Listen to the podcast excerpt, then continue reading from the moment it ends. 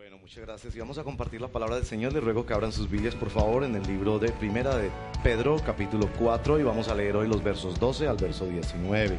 Primera de Pedro, capítulo 4, verso 12 al verso 19. El texto aparece en la pantalla, pero quiero animarte a que lo busques en tu dispositivo móvil y también que tengas una Biblia en papel. En nuestra comunidad leemos la nueva versión internacional, no porque sea mejor que otras versiones. Todas las versiones tienen su más y su menos porque son traducciones del texto original inspirado por el Señor. Pero hemos acordado que la nueva versión internacional es una, lección, una versión amigable, de fácil lectura, especialmente para quienes están empezando a conocer la gracia del Señor en Cristo Jesús. Animarles a que lleguen a la iglesia con su copia de la palabra, donde tomar notas y leemos entonces para el beneficio de todos en el nombre del Señor. Primera de Pedro capítulo 4 verso 12. Queridos hermanos, no se extrañen del fuego de la prueba que están soportando, como si fuera algo insólito. Al contrario, alégrense de tener parte en los sufrimientos de Cristo, para que también sea inmensa su alegría cuando se revele la gloria de Cristo. Dichosos ustedes si los insultan por causa del nombre de Cristo, porque el glorioso Espíritu de Dios reposa sobre ustedes. Que ninguno tenga que sufrir por asesino, ladrón o delincuente, ni siquiera por ser entrometido. Pero si alguien sufre por ser cristiano, que no se avergüence sino que alabe a Dios por llevar el nombre de Cristo. Porque es tiempo de que el juicio comience por la familia de Dios. Y si comienza por nosotros, ¿cuál no será el fin de los que se rebelan contra el Evangelio de Dios? Si el justo a duras penas se salva, ¿qué será del impío y del pecador? Así pues, los que sufren según la voluntad de Dios, Entréguense a su fiel creador y sigan practicando el bien. Esta es la palabra del Señor. Señor, esta mañana nos unimos para pedirte que por favor nos ministres, nos, nos des esta palabra. Qué gracia tan extraordinaria es esta, la verdadera gracia, que en medio del dolor surge el gozo ¿Cómo es eso posible?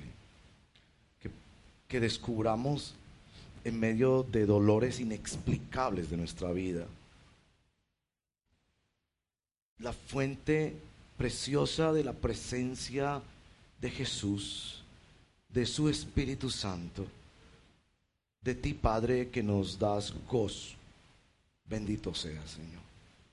Yo te pido que hoy sea luminoso el descubrimiento de mi hermano y de mi hermana en medio de su dolor.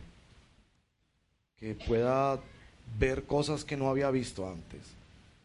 No por, por el siervo que habla, que es tan imperfecto, sino por la poderosa palabra de Dios, que, que abre horizontes, que, que entrega nuevos lentes para ver la vida, que llena el corazón de, de la vitalidad y del gozo del Espíritu Santo. Bendito seas, acompáñanos y dirígenos en esta palabra. Te lo pedimos en el nombre poderoso de nuestro Señor Jesucristo. Amén. Bueno, eh, el sufrimiento, eh, decíamos ya que el sufrimiento se da a veces para vencer el mal, ya lo ha dicho Pedro, y se da en otras ocasiones para servir por amor pero ¿no les parece a ustedes que el, sufrimiento también nos enreda mucho la vida? Que en razón del sufrimiento nos, nos perdemos. Y este texto viene con, con esta, como esta suposición, que, que un verdadero seguidor del Señor en algún momento va a sufrir. Contrario a lo que le hacen pensar algunos. Que quien quien se decide a optar por Cristo, amar a Cristo, servir a Cristo, vivir para Cristo, llegará el momento en que familiares, amigos, compañeros, la sociedad, el mundo lo rechace, lo abandone, lo menosprecie, lo acuse. Y, y es como una suposición que hace Pedro, porque entonces yo me veo como abocado a tener que preguntar, ¿sufres tú por Cristo? Sí, si tú hicieras como un inventario de tus sufrimientos, que todos los tenemos, pero eh, tú podrías decir esto, yo lo sufro por Cristo. Por Cristo dejé ese empleo.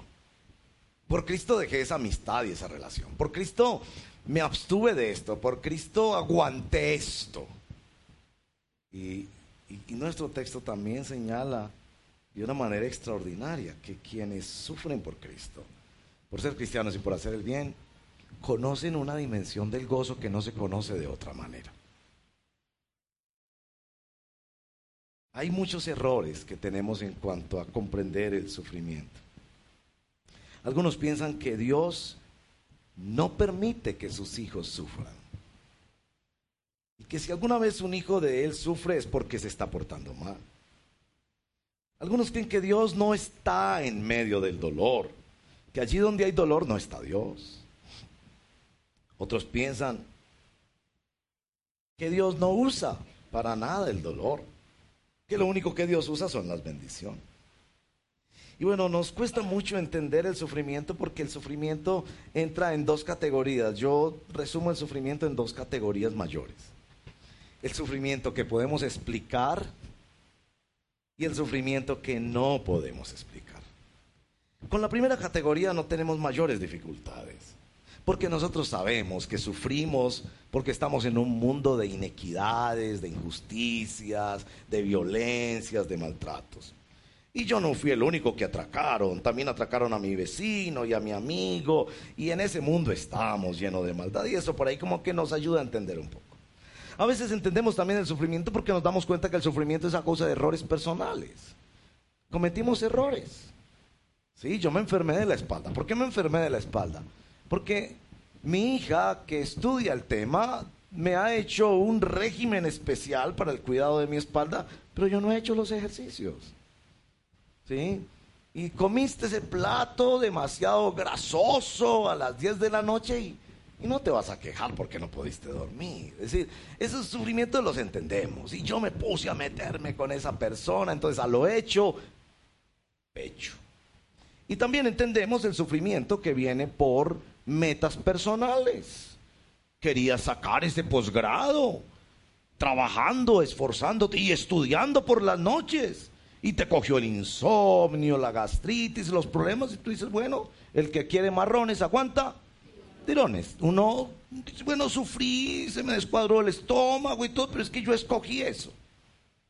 Pero el sufrimiento que no se explica.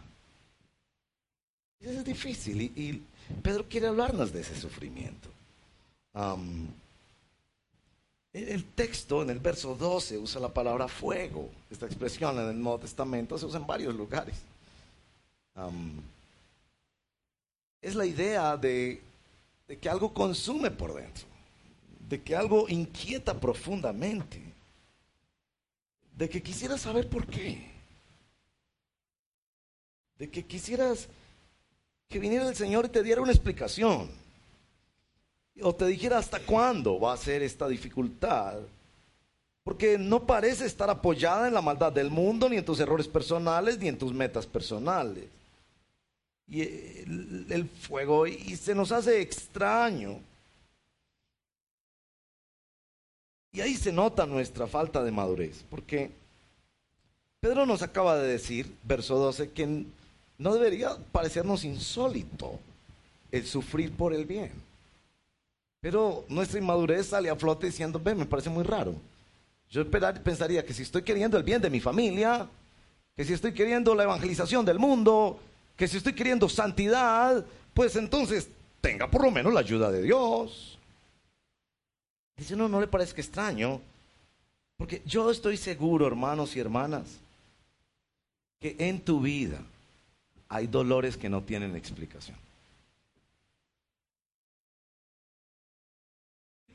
Hay soledades, hay cansancios, hay murmuraciones y críticas hay pérdidas que no tienen explicación.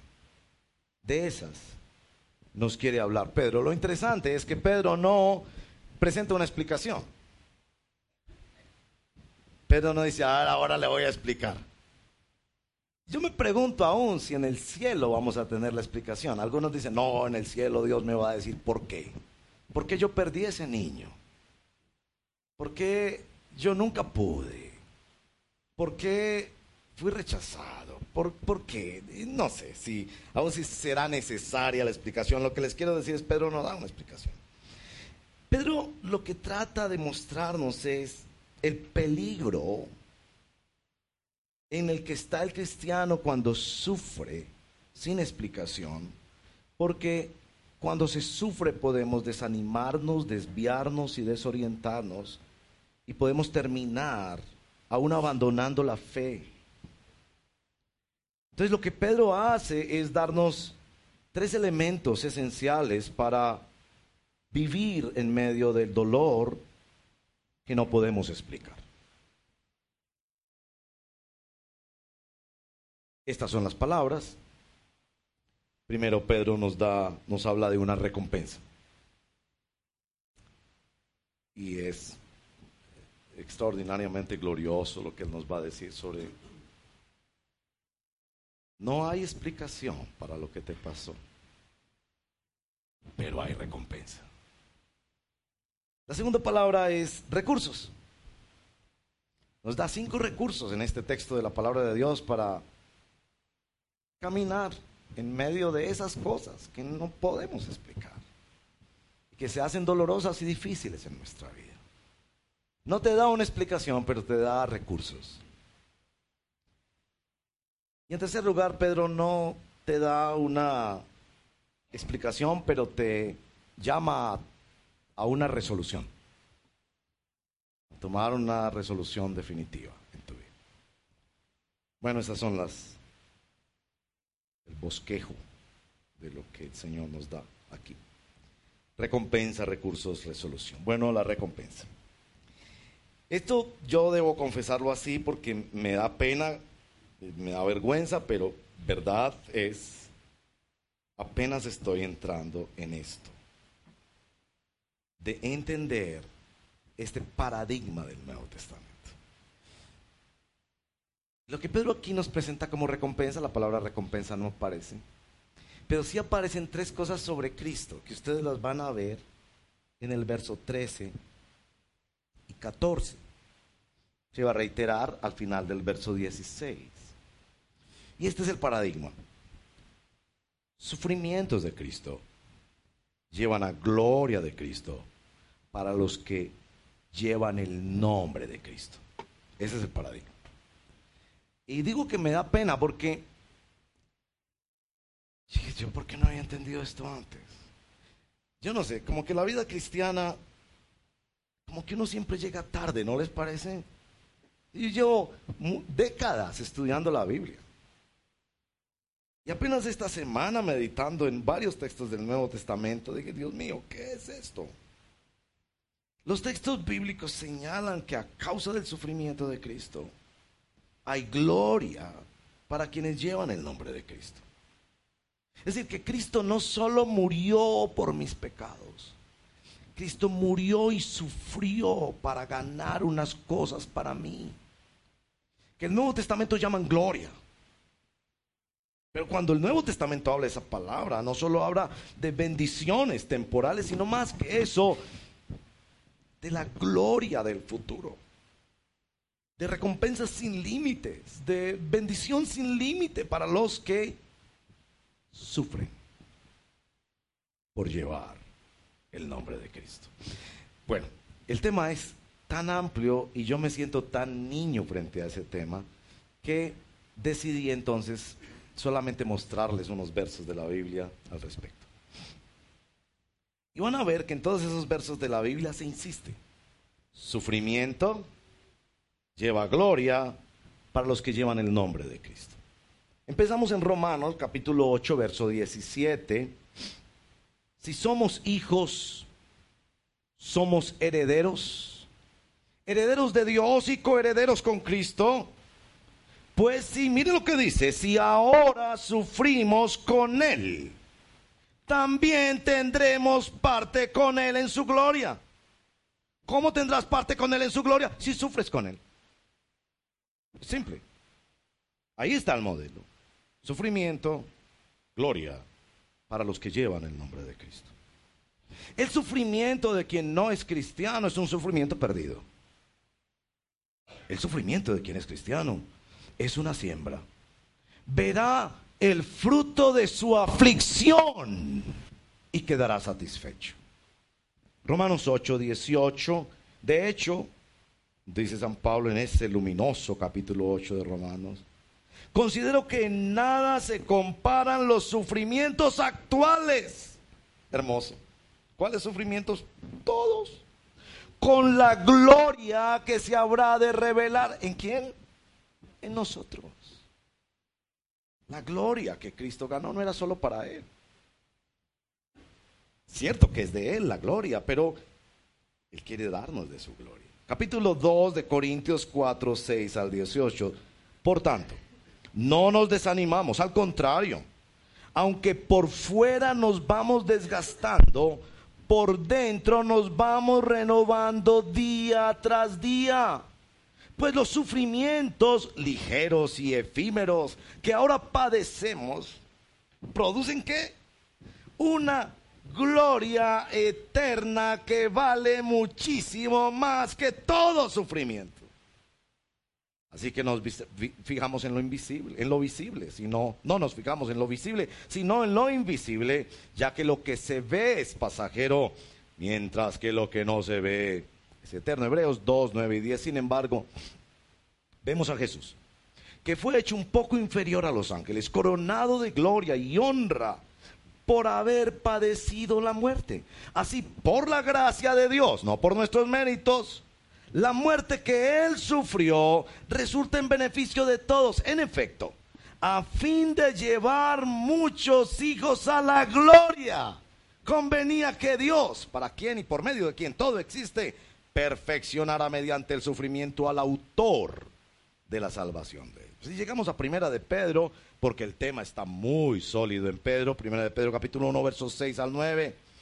Esto es para ustedes motivo de gran alegría, a pesar de que hasta ahora han tenido que sufrir diversas pruebas por un tiempo. El oro, aunque perecedero, se acrisola al fuego. Así también la fe de ustedes, que vale mucho más que el oro, al ser acrisolada por las pruebas, demostrará que es digna de aprobación, gloria y honor cuando Cristo se revele. Ustedes lo aman a pesar de no haberlo visto. Y aunque no lo ven ahora, creen en Él y se alegran con un gozo indescriptible y glorioso, pues están obteniendo la meta de su fe, que es su salvación. Y en el mismo capítulo 1, verso 11, hablando de estos escritores del Antiguo Testamento que estaban escudriñando qué era lo que iba a pasar con Cristo, note que pensaban no solo en el sufrimiento, sino en la gloria de Cristo. Querían descubrir a qué tiempo y a cuáles circunstancias se refería el Espíritu de Cristo que estaba en ellos, cuando testificó de antemano acerca de los sufrimientos de Cristo y de la gloria que vendría después de ellos. Y llegamos a nuestro texto 4.13. Al contrario, alégrense de tener parte en los sufrimientos de Cristo para que también sea inmensa su alegría cuando se revele la gloria de Cristo. Primera de Pedro 5.10 termina la carta hablando también de eso, sufrimiento y gloria para los que llevan el nombre. Después de que ustedes hayan sufrido un poco de tiempo, Dios mismo, el Dios de toda gracia, que los llamó a su gloria eterna en Cristo, los restaurará y los hará fuertes, firmes y estables.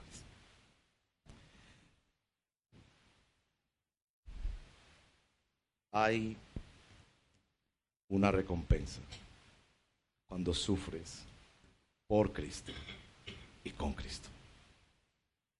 Tus sufrimientos no son en vano. Tu cuerpo ha sufrido tu alma ha sufrido. Te han rechazado. Te han perseguido. No has disfrutado de muchas cosas que otros han disfrutado. hay recompensa por tu sufrimiento. Esa recompensa no la obtienes en razón del sufrimiento, sino en razón de la obra de Cristo por ti. La gloria de Dios es que tus sufrimientos no son en vano. ¿No te parece eso glorioso? Debería hacernos pensar en 15 millones de personas. 15 millones de personas. Lo leí. Fueron 15 millones de personas las que durante la Edad Media fueron asesinadas por ser cristianos. Niños, familias enteras, hombres y mujeres, que les pusieron la espada en el cuello y dijeron, niegas a Cristo o mueres. Prefiero morir. Porque Cristo murió por mí. ¿Y porque si muero, yo sé lo que va a pasar? ¿Sabes tú? Y con ese testimonio cuestionaron y confrontaron a la humanidad y por eso dicen las la sangre de los mártires es el abono del crecimiento y de la extensión de la obra de Dios en la historia. El texto habla especialmente del sufrimiento por Cristo y para Cristo y con Cristo. Pero nos dice claramente, hay una recompensa. Estás marcado para ser recompensado marcado por el nombre de Cristo. En el bautismo, el nombre de Cristo fue invocado sobre ti. Tú llevas el nombre de Cristo. Bueno, Pedro sabe que nosotros deseamos tener explicaciones sobre nuestro dolor. ¿Por qué otros sí, yo no? ¿Por qué si yo quería era evangelizar mis compañeros? y ellos me hacen bullying por ser cristiano. ¿Por qué? Si yo lo que quería era servir. ¿Por qué? Si yo lo que quería es ver una familia dedicada a Cristo. Y queremos explicaciones, pero no nos da explicaciones. Nos da la convicción de recompensa. Hay recompensa. Yo sé en quién he creído y que es poderoso para guardar mi depósito hasta aquel día. He peleado la buena batalla, he acabado la carrera, he guardado la fe, por lo demás me espera la corona de vida. Hay recompensa. Pero Pedro también nos habla de los recursos. No nos da explicaciones, pero nos da recursos. Cinco recursos. Hermanos y hermanas, ¿y qué recursos? Primero, en el verso número 13. Miren pues, el glorioso Espíritu de Dios. ¿Cómo explica uno que a través de la historia, hombres y mujeres que han tenido que dar su vida por Cristo? ¿Cómo explicas tú, mamá, que tuviste, que fuiste abandonada, que has sido maltratada, que te tocó trabajar doble tratando de hacer de papá y mamá y salir a buscar la comida y disciplinar hijos. ¿Cómo lo explicas? Los hijos de Dios tenemos una explicación y es la única que tenemos. El Espíritu de Dios. Porque no es nuestra fuerza, nosotros no somos mejores que nadie. Como alguien ha dicho, somos sencillamente por dioseros como los demás. Lo único es que sabemos dónde hay comida. Y, el Espíritu de Dios es esa fuente maravillosa y ese poder que revierte la gravedad de nuestro propio pecado y que nos conecta con el ser hijos de Dios, adoptados para la gloria de Dios. ¿Y cómo lo llama aquí? El glorioso Espíritu de Dios. Hermanos y hermanas, tengo la sospecha que algunos de ustedes no conocen el Espíritu de Dios conocen ideas cristianas, doctrinas cristianas, historias de la Biblia, tradiciones cristianas, principios para una vida mejor, pero no saben qué es ser invadido por el Espíritu Santo. Porque eso es lo único. Eso es lo único. Es decir, lo único que te puede dar una garantía de que no se trata de construir una ideología para yo encaminar mi vida por caminos de bendición, sino el vaciamiento profundo que se vive en la fe. Yo no puedo ser cristiano si no es porque Dios me regala de su Espíritu Santo. Por eso el Señor, cuando estaba a punto de morir, les dijo, ¿les conviene que yo me vaya? ¿Cómo así que les conviene que yo me vaya? Usted hace milagros, Señor. Usted hace unas enseñanzas poderosas, Señor. Usted nos defiende de demonios y de enemigos. Si yo me voy, les mandaré a otro consolador. Él estará dentro de ustedes. Y este recurso glorioso del Espíritu Santo para enfrentar el dolor. Porque si usted conoce un cristiano, usted lo conoce en el dolor. Yo sé que los cristianos somos muy bendecidos por Dios. Yo sé que Dios nos prospera, nos sana, nos ministra. Nuestro Dios es tan extraordinario con nosotros. Pero usted no conoce un cristiano tanto en, en el dolor como, tanto en la bendición como en el dolor. Usted conoce un cristiano es cuando sufre, cuando le pegan duro, cuando la vida no le funciona, cuando está en la olla. Ahí usted dice, Dios mío,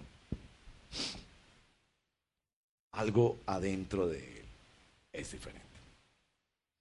Bueno, no nos da explicación, pero nos da el recurso del Espíritu de Dios. Tú tienes que conocer el Espíritu Santo. Porque a los que seguimos a Cristo se nos ha dado eso como nuestro regalo de bodas, como las arras, como el anticipo, por Dios, el anticipo, si ese es el anticipo, para que sepas que si eres de Dios. Y el cristiano recibe el Espíritu Santo y aprende a vivir con el Espíritu Santo. Espíritu que consuela, fortalece, también disciplina, da duro el Espíritu Santo. Fortalece, llena, empodera, moviliza al servicio, llena de gozo el corazón. Y aquí dice que estas personas podían vivir gozo porque tenían el glorioso Espíritu Santo. La, la, única explicación que tiene el cristiano es que le ha dado su Dios, por virtud de la obra de Cristo, el Espíritu Santo. Son cinco los recursos. El segundo, la alabanza. La alabanza. Ahí lo ven en el verso número 16. Si alguno sufre como cristiano por ser cristiano, no se avergüence, sino alabe al Señor. E, esto es muy importante, porque la dinámica de este texto es que ante el dolor yo, hay solo dos opciones. O la vergüenza por mi fracaso, o la alabanza a Dios. Y yo tengo la sospecha que algunos de ustedes optan por la vergüenza. Y que por los dolores que tú has vivido, por las frustraciones, por lo que no pudo ser, por el rechazo, por el maltrato, porque no puedes mostrarte como la persona más exitosa del mundo, tú escoges el camino de la vergüenza. Estoy preparando la serie siguiente, que va a ser sobre los sentimientos humanos y explorando ese asunto de la vergüenza, el daño terrible que ha traído la vergüenza al corazón del ser. ¿Recuerdan cuando nuestros primeros padres, cuál fue el primer sentimiento? ¿Cuál fue? Se avergonzaron. Esa sensación de yo soy un fracaso, si la gente supiera realmente lo que me pasa por dentro, no me amarían. Y aquí el Señor dice, si estás sufriendo esto con Cristo, si lo estás viviendo con Él, ofrécelo en el altar. Ofrécelo en el altar. ¿Tú habías pensado eso? ¿Tú habías pensado que tu dolor es alabanza? ¿Habías pensado eso? ¿Tú pensabas que alabanza es solo lo que se cansa en la iglesia? Que tu dolor es alabanza para Dios. Tu espera de años. Tu oración por años. Tu esfuerzo, tu esa persona difícil es adoración para Dios. Pedro te dice, no te lo voy a explicar. Que seguramente él tampoco tenía la explicación. Pero te voy a decir con qué camina un cristiano. Camina con el Espíritu Santo y camina en adoración. La adoración es algo tan poderoso en la vida del cristiano. Por eso yo anhelo que, que adores a Cristo con todo lo que tú eres, no solo aquí en comunidad que es tan bello, sino en todo, en todo. Ofrece todo en el altar. ¿Qué tal si cuando te cruzan el carro y te hicieron dar ese miedo y ese pánico que tenemos cuando alguien maneja mal y pensamos, este tipo casi me mata? En lugar de dejar que tus sentimientos se dirijan hacia el odio a la otra persona, ¿qué tal si dices, mi Dios, te alabo por esto? Distinto, ¿no? ¿Qué tal si cuando eres invadido por la tentación, cómo es de amarga la tentación? En lugar de empezar a pelear por razones y excusas y todo eso, le entregas al Señor la batalla más neurálgica del corazón humano, que es la batalla contra la propia tentación de la carne. No entendemos mucho de nuestro dolor, pero podemos volverlo a adoración. El Espíritu de Dios, la adoración, miren el tercer recurso. Ahí mismito está en el verso número 17. La familia de Dios. La familia de Dios. Eh, la familia es ese lugar donde uno lo entienden. Es ese lugar donde uno tiene que dar tantas explicaciones. Donde uno lo quieren así feito como es. Donde uno no se edita. Pero aquí nos dice dos cosas sobre la familia y préstenme atención porque, digamos, desde el punto de vista de estudio bíblico es difícil de entender esta parte del pasaje. Dos palabras difíciles ahí, juicio y salvación es necesario que comience el juicio en la familia de Dios. ¿A qué juicio se refiere? Y en el verso número 18, si a duras penas el justo se salva, ¿a qué salvación se refiere? Tengo que explicárselos rápidamente, pero tiene que ver mucho con el uso de estas dos palabras en el Nuevo Testamento. ¿A qué se refiere con el juicio? No se refiere al juicio que me declaró condenado y me obligó por la gracia de Dios a confiar en Cristo para mi salvación. No es ese juicio, del cual fui justificado por la fe. Se refiere al juicio del orden de Dios. Dios se ha propuesto restaurar la creación y ha empezado a restaurar la creación por su familia. Entonces, ¿en qué sentido me acompaña eso en mi dolor? Pues que Dios está ordenando mi vida. Dios está haciendo algo. Dios está ordenando la casa. Y estos hermanos en la familia de Dios entienden que es ser santificado progresivamente. Porque hermanos y hermanas, ser santificado progresivamente duele. Duele. Y eso solo lo entiende otro hermano en la fe. Bueno, la palabra salvo allí también usada en el Nuevo Testamento para hablar de la salvación, pero este es un uso particular. Por ejemplo, Pablo le dice a Timoteo, si haces esto, te salvarás a ti mismo y a los que te oyeren. Evidentemente, no se refiere a la salvación por la fe en Cristo Jesús que cambia mi eternidad, sino a la salvación en el sentido de protección, en el sentido de evitar meterse en problemas.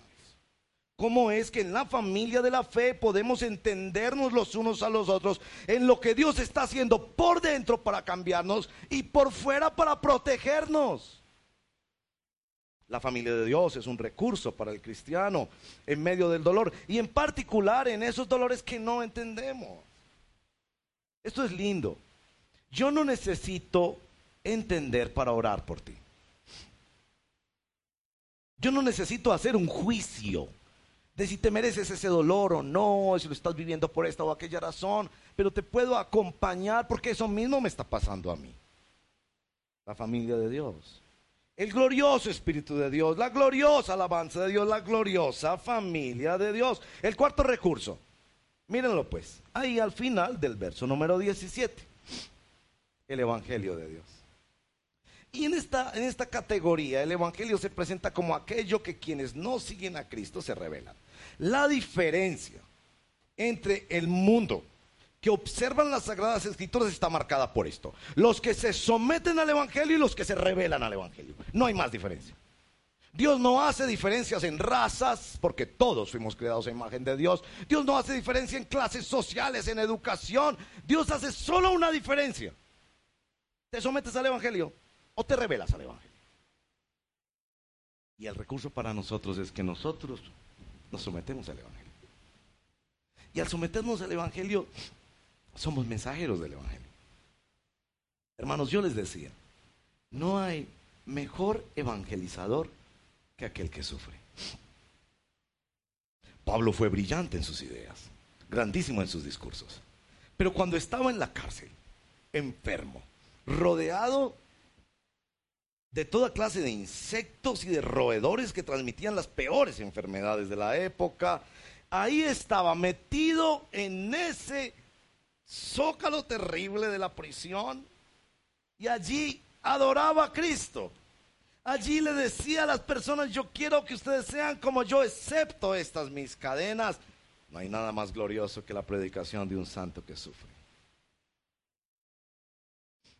¿Ustedes creen que la predicación profunda del Evangelio, esa que el Espíritu usa para cambiar las vidas, es en YouTube por los miles de likes que se le dan a los predicadores famosos que salen con trajes de última hora y parece que todo les funciona? La predicación más poderosa del Evangelio es la que hace un santo cuando sufre. Un hombre o una mujer de Dios en el hospital con un niño enfermo que no tiene explicación por qué, por qué está sufriendo, pero que en medio de eso decide creer en Dios, confiar en Dios y estar seguro que Dios tiene propósitos. Y le habla a la señora de enseguida y le dice, me interesa que tú conozcas a Cristo más que aún se sane mi propio hijo. El Evangelio de Dios. Porque todo esto pasará. ¿O tú crees que tu casa durará toda la vida y tu negocio y tu salud? Y tu esposa, tu esposo, tu novio. Todo eso pasará. Cielo y tierra pasará. El Evangelio del Señor. El amor de Dios ofrecido a la humanidad pecadora y condenada, y que llama día tras día a través de nuestras vidas a hombres y mujeres a la salvación. Se ha dicho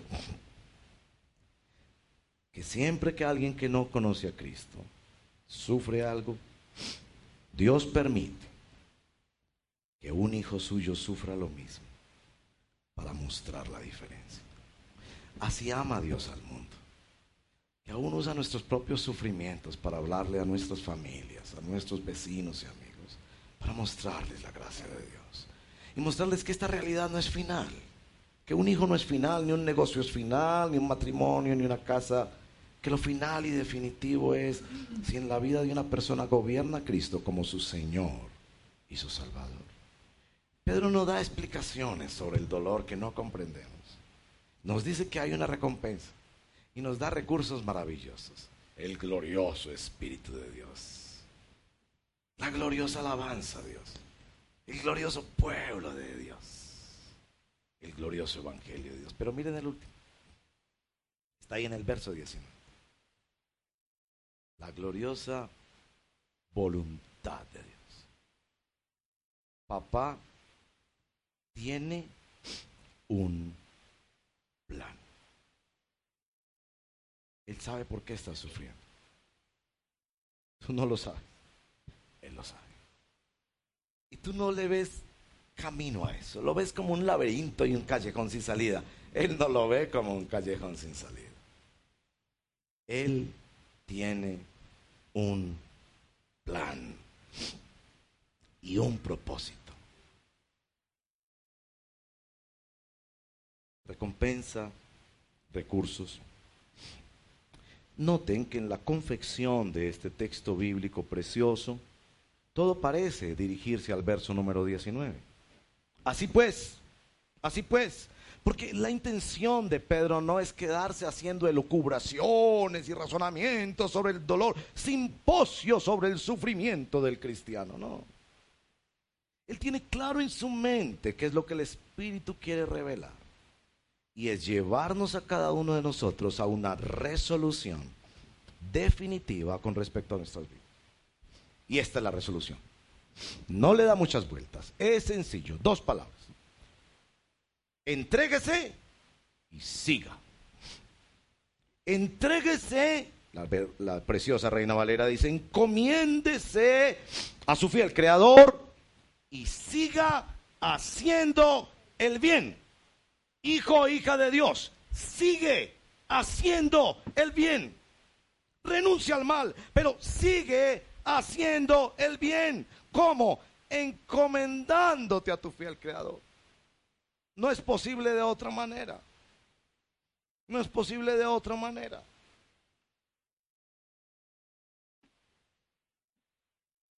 Algunos de ustedes tienen que sufrir la soledad de la soltería. Y se resisten a un mundo que los invita a tener amigos con derechos. Y cada quien para su casa. Vivir una soltería sin límites sexuales, esa es la oferta del momento. Y usted dice. Si Dios me ha de dar una esposa o un esposo, me lo da. Si no, yo le voy a ser fiel a Dios. Y hermanos, eso duele. El matrimonio no es fácil, lo sabemos, pero es diferente llegar en la noche y tener el calor de otro ser humano con quien conversar. Y alguien que le ha entregado a uno la vida y, y que por lo menos le conoce como uno es. La soledad es muy dolorosa. ¿Qué te dice el Señor? Hay recompensa. ¿Ustedes creen que por qué en el libro de Apocalipsis, cuando se mencionan unas personas que serán especialmente coronadas, se habla de vírgenes? Porque fueron aquellos que renunciaron a contaminar sus ropas por amor a Dios. Algunos de ustedes tienen que llevar el peso de tener familiares con discapacidad. Una realidad un poco cercana a nuestra familia también. Qué difícil es para mi hermano y mi hermana ver su preciosa hija, que a los 20 y algo años, siendo ya profesional, fue reducida por una enfermedad y ya no se comunica, bebé. No hay explicación. Pero ellos con tanto amor y con tanta ternura siguen todos los días cuidándola. ¿De dónde viene ese poder? Dios les da la fuerza. ¿De dónde viene ese amor y esa ternura? Para quererla más que a sus otros hijos que son saludables. Y a mi hermano y a mi hermana el Señor le dice, tienes recompensa. Dios ve eso. Y lo único que Dios te pide es, encomiéndate a Dios. Sigue haciendo el bien. Algunos de ustedes han tenido que renunciar a un trabajo donde se hacían cosas ilícitas. Porque en ese, en ese contrato se hacían malas prácticas. Se estaba contaminando se estaba corrompiendo, se estaba usando mal el dinero de otras personas, se estaba mintiendo. Aquí hay promesa de Dios. Dios lo ve, Dios lo recompensa. Y Dios te dice, toma esta decisión, encomiéndate a Dios y sigue haciendo el bien no te da explicación. No te da un mapa para decirte esto se acabará dentro de seis meses. Algunos de ustedes llevan la carga pesada de un matrimonio con alguien que no es cristiano. El matrimonio es difícil. Es glorioso y es precioso, pero es difícil. Estar casado con alguien que no es cristiano con que no puedo tomarme la mano para orar, adora otro Dios. Tal vez el Dios de sí mismo que finalmente es el último Dios.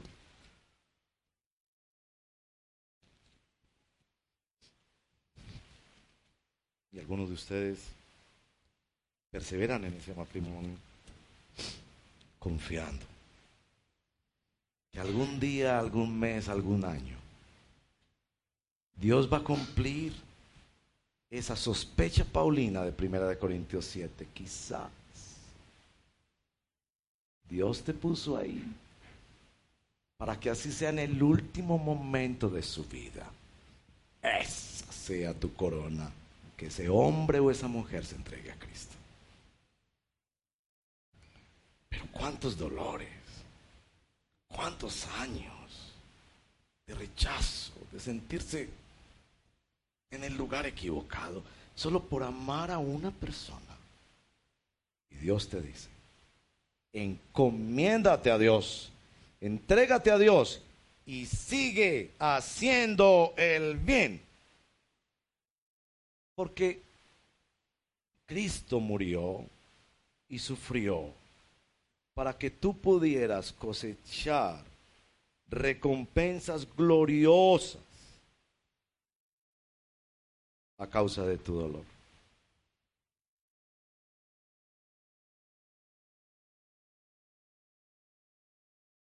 Eso es nuestra comunidad. Hombres y mujeres que sufrimos. Y uno no puede calificar el sufrimiento de uno peor que el del otro. Quizás usted que esté casada con un hombre que no es cristiano, dirá, ay, tan bueno para los solteros que no están casados. No haga esa comparación. Hable con el soltero y verá que es muy difícil ser soltero, especialmente en esta generación. No somos llamados a calificar que el, sufrimiento de mi hermano es más duro que el mío o el mío más duro que el hermano. Cada uno conocemos nuestro corazón, ¿no es cierto? Y somos llamados a esta resolución. Me le entrego a Dios. Sigo adelante, Señor.